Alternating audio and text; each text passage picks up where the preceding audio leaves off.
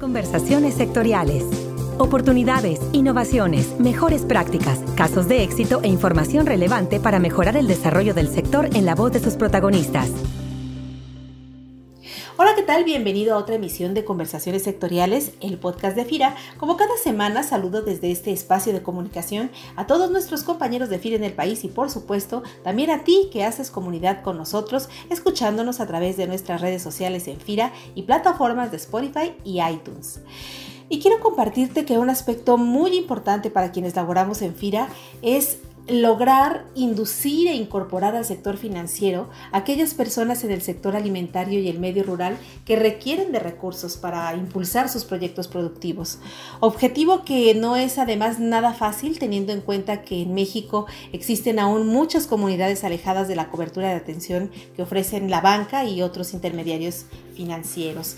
Es por ello que esta semana te presentamos esta conversación con Claudia Revilla Hostos. Ella es directora general de Prodesarrollo, Finanzas y Microempresa AC, una de las figuras financieras con las que FIRA busca mecanismos de colaboración para ampliar la cobertura de servicios financieros en el sector agroalimentario y rural. Claudia, pues me da mucho gusto traer al podcast de FIRA mujeres con tanta capacidad y visión como tienes tú para abrir camino en la inclusión no solo financiera, sino de género para miles de mujeres que son cabeza de familia en nuestro país. Bienvenida a este espacio de comunicación. Gracias Cecilia y gracias a FIRA, encantada de participar en este podcast. Eh, sin duda FIRA y hablemos claramente en tiempos de pandemia ha sido clave, como bien dijiste tú, en temas de producción agrícola, pero sobre todo, y te lo diría que sí para mi sorpresa, en temas de género. La forma en que se ha empeñado en trabajar y en bajar recursos, sobre todo en momentos tan difíciles como esto, es loable y por eso estoy encantada de participar contigo. Claudia, ¿qué te parece si para ponernos en contexto nos compartes primero qué es Prodesarrollo y cómo opera? Sí, mira, ProDesarrollo es la red nacional de microfinanzas. Lo que hace es agrupar a más de 70 intermediarios financieros pero no todos la misma figura jurídica. En desarrollo tienes bancos, tienes SOFOMES, tienes SOFIPOS, tienes eh, incluso una SOFINCO. ¿Por qué? Porque lo que agrupamos en desarrollo son instituciones cuyo objetivo sea el tema de microcrédito productivo, es decir, no nómina, no consumo.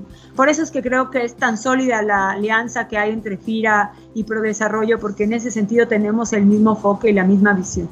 Ahora bien, parte eh, y objetivo principal de Prodesarrollo de las instituciones que agrupan a Prodesarrollo, pues evidentemente es acudir a esas partes donde hay gran exclusión financiera y te diría también tecnológica, porque parece que van de la mano, ¿no? Por eso es que muchas de estas mujeres, y te digo muchas mujeres porque en el caso de Prodesarrollo tenemos casi 7 millones de microempresarias, porque el 97% son mujeres a eso se dedican, a recibir microcréditos, muchos en metodología solidaria, que es cuando un grupo de mujeres se agrupan para poder ser avales solidarios, son pobres, no tienen nada, no tienen ningún patrimonio, como tú sabes, parte de los rezagos en tema de género es que las mujeres, y más en temas rurales, nunca han tenido derecho a un patrimonio, incluso por ley o a veces incluso por usos y costumbres. Entonces es relevante el tema de las finanzas populares, el tema del microcrédito productivo en estas zonas a través de intermediarios con alianza con FIRA, porque es la manera en que podemos acercar recursos a mujeres que están, insisto, en zonas muy alejadas, mujeres indígenas muchas veces, en zonas turísticas, pero bueno, con la idea de que puedan tener un microcrédito productivo. Y ahí te diría, Ceci, que el tema del, crédito productivo muchas veces se ocupa mucho en cuál es el destino del crédito. A nosotros lo que nos ocupa es de dónde viene. Lo que garantizamos es que esa microempresaria tenga una actividad productiva con lo que va a pagar el crédito. Porque si parte del crédito lo usa para la leche de sus hijos, para nosotros la unidad familiar es productiva, por lo que el crédito sigue siendo productivo. No es consumo. Lo que sí nos ocupa y lo que sí nos importa es que la paga viene con una actividad productiva, ya sea la venta de comida, la venta de sus artesanías o cualquier otra que básicamente está en servicios, eh, turismos y artesanías, ¿no? En el caso de las mujeres. ¿Cómo obtiene ProDesarrollo recursos para apoyar a su red de intermediarios y cómo se fondean, cómo se hacen llegar de recurso la mayoría de estos intermediarios financieros que conforman la red?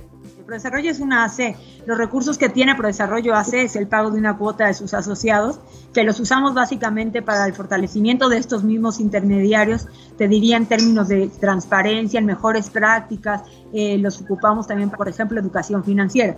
Los intermediarios de ProDesarrollo, las entidades financieras que integran básicamente la banca de desarrollo aunque te diría que ahorita ya de manera mucho más contundente con crédito privado y nos estamos volteando también al crédito internacional. Por ejemplo, PIRA, eh, tendríamos que decirlo, está con las instituciones más sólidas de microfinanzas. Eh, parte de lo que hace es justamente ser muy rigurosa en el análisis eh, muy cuidadosa en el riesgo, pero hay algo que engancha en FIRA, que es el tema de que FIRA no solamente presta recursos, sino que se vuelve socio de esa institución. Y en ese sentido ayuda a esa institución también a fortalecerla. Él quiere intermediarios fuertes en la medida en que sabe que van a cuidar mejor los recursos y que van a ser mucho más pulcros también en el otorgamiento de estos recursos. Entonces, si hoy por hoy ya con algunas salidas de fideicomisos que estaban orientados a las microfinanzas, eh, yo te diría que el 50% del financiamiento está en sector público, en banca de desarrollo, y el otro 50% en sector privado. ¿Cómo qué dimensión tendrá el sector de las microfinanzas en el mercado de crédito?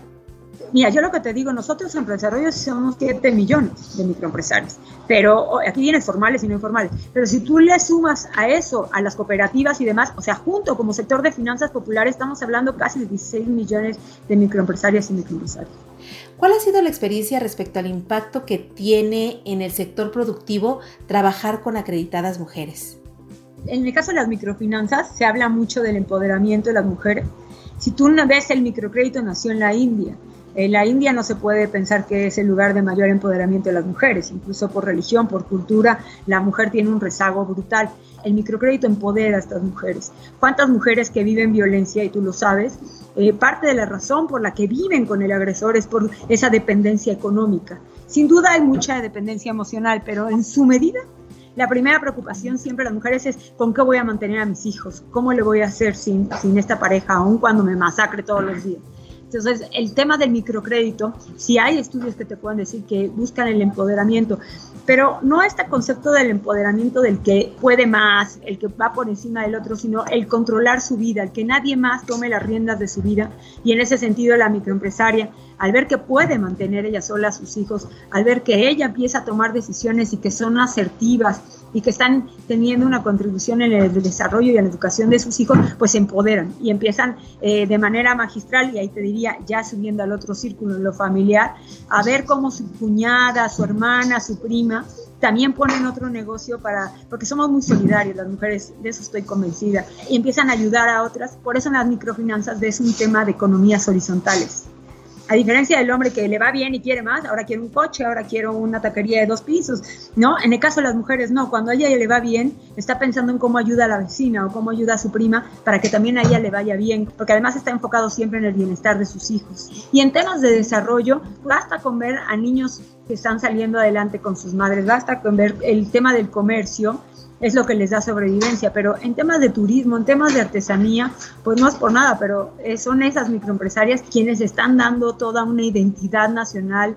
y todo un tema cultural que se tendría que medir también, no sé si en macros y en, en números financieros, pero que son tan valiosos como esos números macros, ¿no?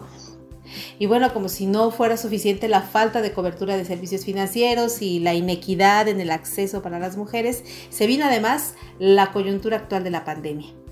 ¿Qué mecanismos o estrategias están realizando para apoyar a sus acreditadas y qué respuestas han tenido? Mira, de manera inmediata, lo más contundente fue ir a dar información a comunidades donde no sabían de la pandemia, eh, para que supieran las microempresarias cómo se tenían que proteger, dotación de cubrebocas, dotación de geles y en ese sentido información.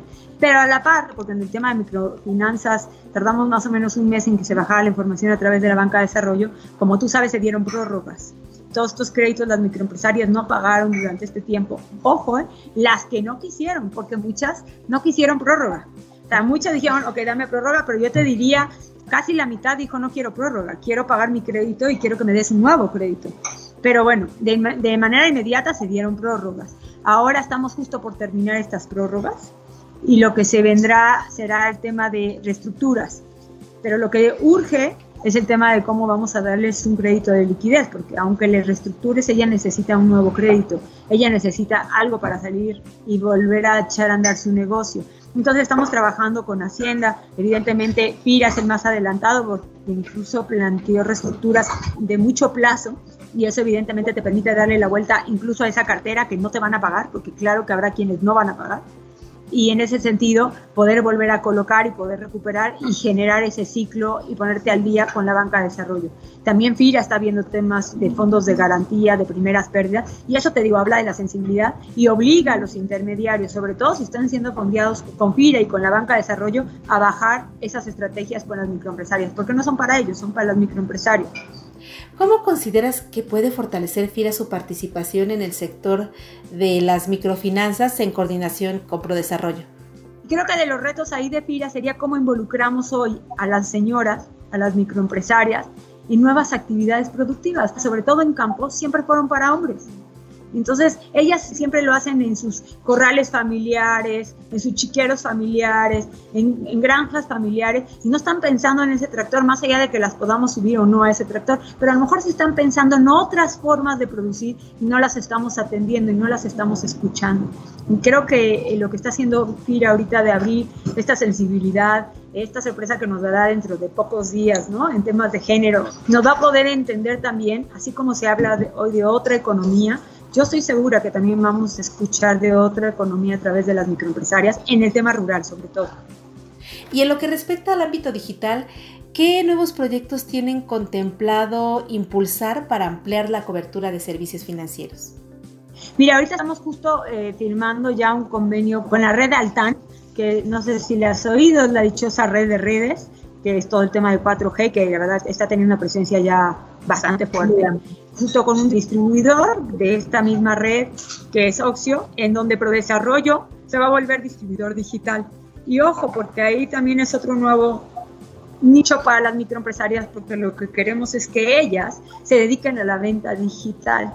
Y no es a la venta de teléfonos, ojo, es a la venta de red, de conectividad, donde ellas en su empresa, en su garage, donde venden dulces, puedan vender internet 15 minutos, 20 minutos y tengan ingreso y a la vez sí, por supuesto, también estos chips donde no importa la comunidad que estén, podamos empezar a habilitar las dichosas redes a través de sus eh, antenas. Cuando sabemos que en esa localidad o en ese micronegocio van a ser distribuidores digitales, tenemos ya también una alianza con parte de comunicaciones donde van a instalar las redes para ir generando el ecosistema digital. Y eso ya te permite, obviamente, a la vez que las vas metiendo en todo el tema de redes digitales, a tener un tema de microfinanzas digitales. Ya empezamos el piloto con 10 microfinancieras, la mayoría en el sureste, como tú sabes, es donde pues tenemos mucho más rezago. Eh, yo te diría que digitalmente a lo mejor lo tengas también en el norte, pero en tema de pobreza, en población donde estamos mucho más además con mucha más presencia en desarrollos en Chiapas, en Oaxaca, en Guerrero. Entonces estamos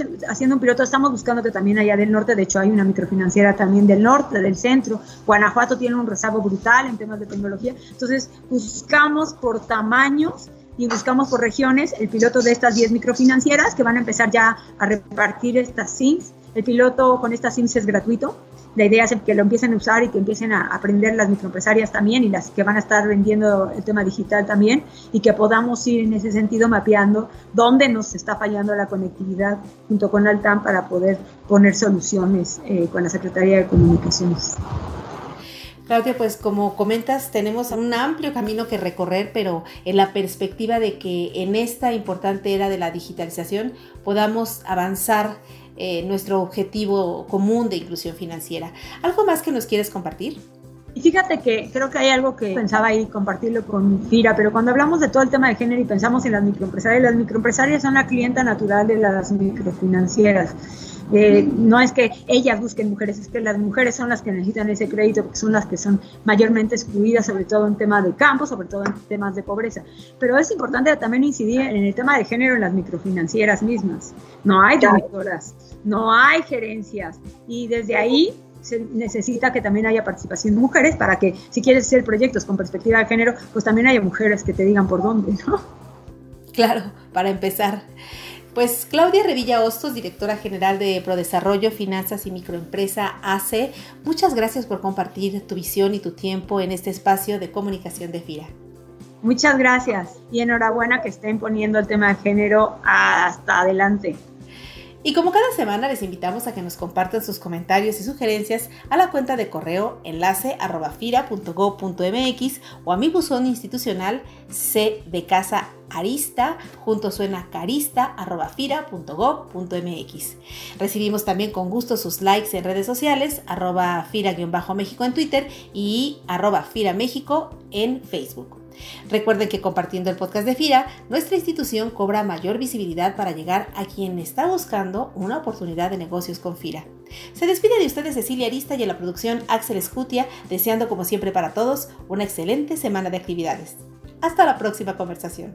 Este podcast es una producción de la Subdirección de Promoción de Productos y Servicios de FIRA.